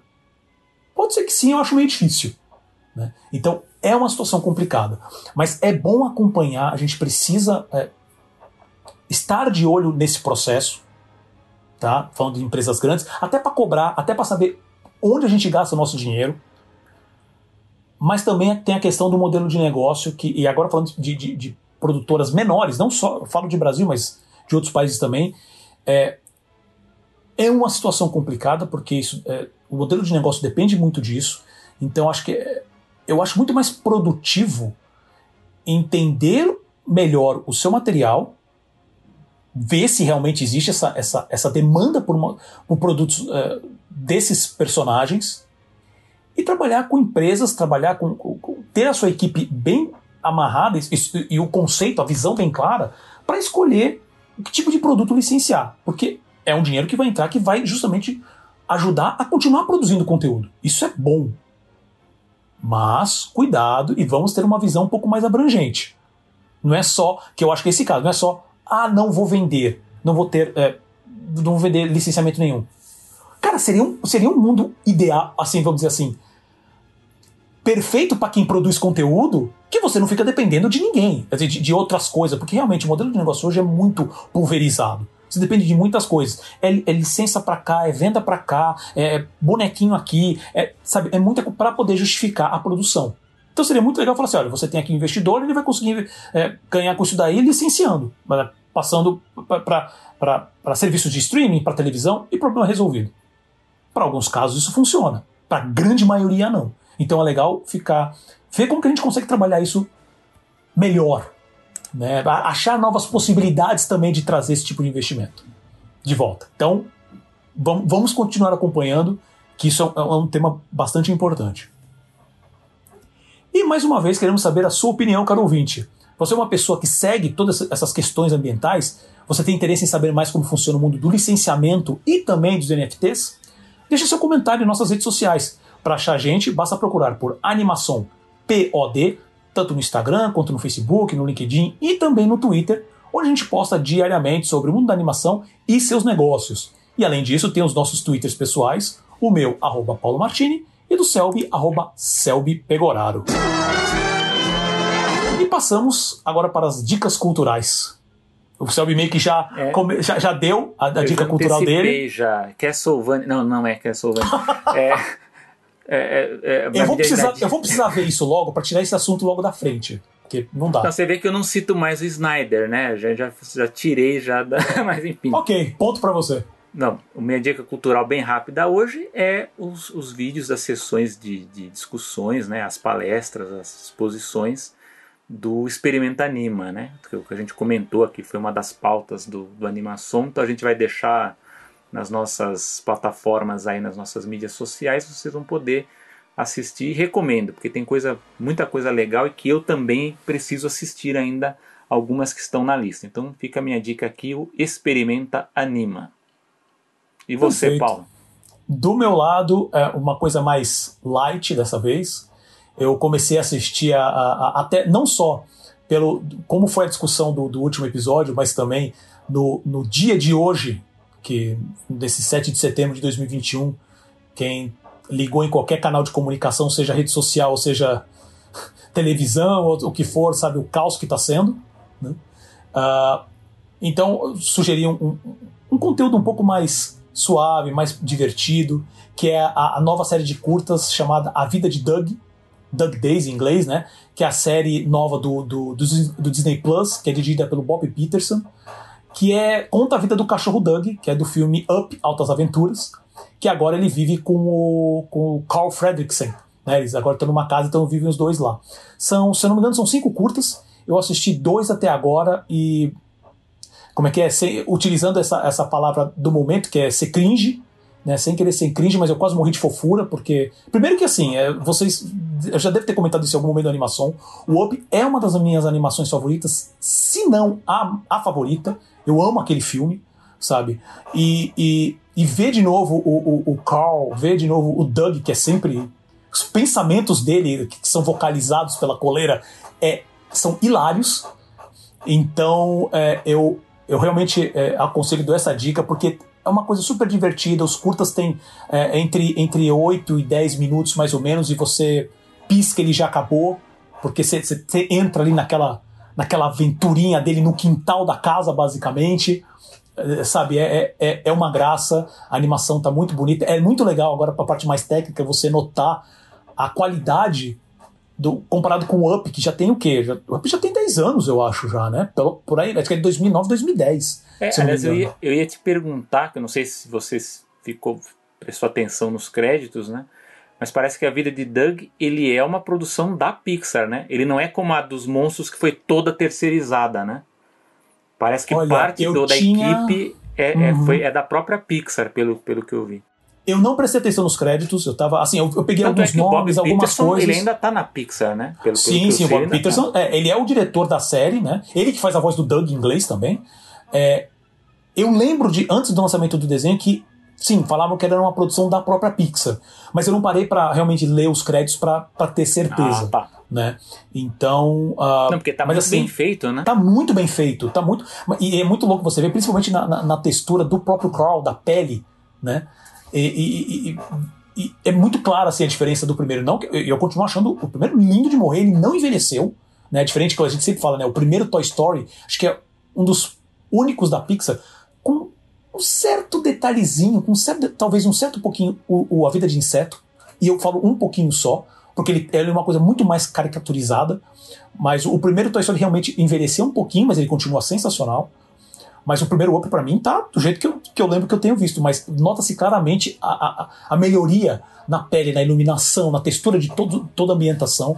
E independente disso, eu, eu vi o, o, os curtas, como estava vendo o desenho animado antigo, eu estava curtindo as aventuras do cachorrinho, que ele ficava olhando pro, pro esquilo, que pela primeira vez no, da, história do, do, do Up, o esquilo que os cachorros gritam toda hora aparece. Ele é um personagem constante ali. É uma graça. Então, se você quer como é que fala, limpar um pouco de, de, uma dessa sua timeline de redes sociais e de notícias ruins e sabe de que, que eu acho que é, é, bom seguir porque acho que a gente tem que tomar decisões baseadas nisso. Mas se você tá de saco cheio e quer dar um tempo para realmente relaxar, o desenho é uma graça, é muito, muito fofo, é muito divertido. Então essa é a minha dica. E com isso, chegamos ao fim de mais uma animação. Selby, algum comentário final? Um comentário rápido, que a gente até discutiu na reunião de pauta, é o Star Plus, que já estreou, né? As pessoas estão descobrindo aí o conteúdo. Eu ainda não assinei, então pergunto a você se já assinou. Mas, pelo que a gente viu aí, a programação, tá, o acervo está entrando aos poucos, né? Não, não entrou muita coisa que estavam esperando, né? Tá, tá, vai ser igual o Disney Plus. Isso, isso. é muito bem lembrado, porque a gente chegou a fazer, fazer um segmento do radar falando justamente dessas questões. E no dia 24, né, que era para sair a decisão, não saiu informação nenhuma. E nem no, assim, oficial, né? Saiu, nenhum, nenhum portal noticiou nada. E nem no dia seguinte. E nem no dia seguinte. E até agora não saiu mais nada. E dia 31, estre... e dia 31 estreou. O Star Plus, sem problema nenhum. Mesmo depois desses dias anterior né, ao lançamento, alguns dias antes, a propaganda tinha voltado com força, eu estava vendo em tudo quanto é canal, todo vídeo do YouTube sempre aparecia em algum momento. Uh, se você pega algum jogo, né, esses joguinhos, aplicativos de jogos também, sempre de vez em quando aparecia alguma coisa. É, e eu acho que vai ficar por isso mesmo, a gente não vai é. ver, vai ter uma informação sobre isso. Eu, eu acho até por conta do processo, né, que a gente, processo é, judicial, é, algum, que a gente discutiu a, Algum NDA deve ter sido assinado pesado em cima disso. Então, é mas eu acho que criou uma confusão muito grande, porque, só para comentar rápido, né, pra gente não se alongar, o Star Plus, ele, a forma que ele foi lançado no Brasil é por conta do conteúdo esportivo, né, que vai estar tá dentro dele. Só que é muito curioso, porque se você liga na, no, no, nos canais da, da ESPN, né, para assistir qualquer coisa, eles se, se referenciam ao canal como canais Disney, né? Então eles não falam Star Plus, algo, não, não tem a referência ao Star Plus. Então ele fala, oh, obrigado por falar aqui conosco nos canais Disney, né? Então é uma coisa meio estranha, né? Eu acho que é a comunicação, comunicação... Não, não tá boa, né? É verdade. Então, acho que, acho Mas que é vai. Isso. É, é, muito. É, é, vai ser legal ver acompanhar se vai sair mais alguma informação. Em algum momento sobre isso, a gente comenta, porque é, só para meio que encerrar mais um assunto, né? Então, assim, estreou o Star Plus, agora que estreou não tem mais volta. E agora vamos ver o que, que vai. E vamos ver se vai dar certo o modelo, é, né? Se esse é, modelo de é, esporte, é, isso sim. as pessoas vão. Isso sim, vou buscar Esse é um modelo nosso, que é da América Latina, é, né? Vamos ver se é, vai funcionar. Exato. Será que talvez esse ano, uh, talvez no fim do ano de novo, você vai ter aquela apresentação da Disney para os acionistas? sim, né? Vamos ver. Né? Vamos e, e, talvez também saia mais informações sobre o, o, o, o, Star Plus em todas as partes do mundo e eu, espero que saia também informação aqui para o Brasil. Bom, os nossos agradecimentos sempre para o Gustavo Pinheiro, né, para edição e design. O Bruno Fernandes, o nosso colaborador de conteúdo. Também já deixo aqui o agradecimento à Ana Martini, vocês ainda não a conhecem, a minha, minha digníssima irmã que está nos ajudando com a parte de vídeo. Aguardem, aguardem. E tá ficando bem legal. Tá? E também aos nossos apoiadores Bruno Carvalho, Renan Frade e Regina Martini. A você que nos ouve e prestigia né, toda edição. E claro, para você, meu amigo de bancada, Selby Pegoraro. Eu sou Paulo Martini. E eu sou o Selby Pegoraro. E vemos vocês no próximo episódio. Isso é tudo, pessoal. Até a próxima.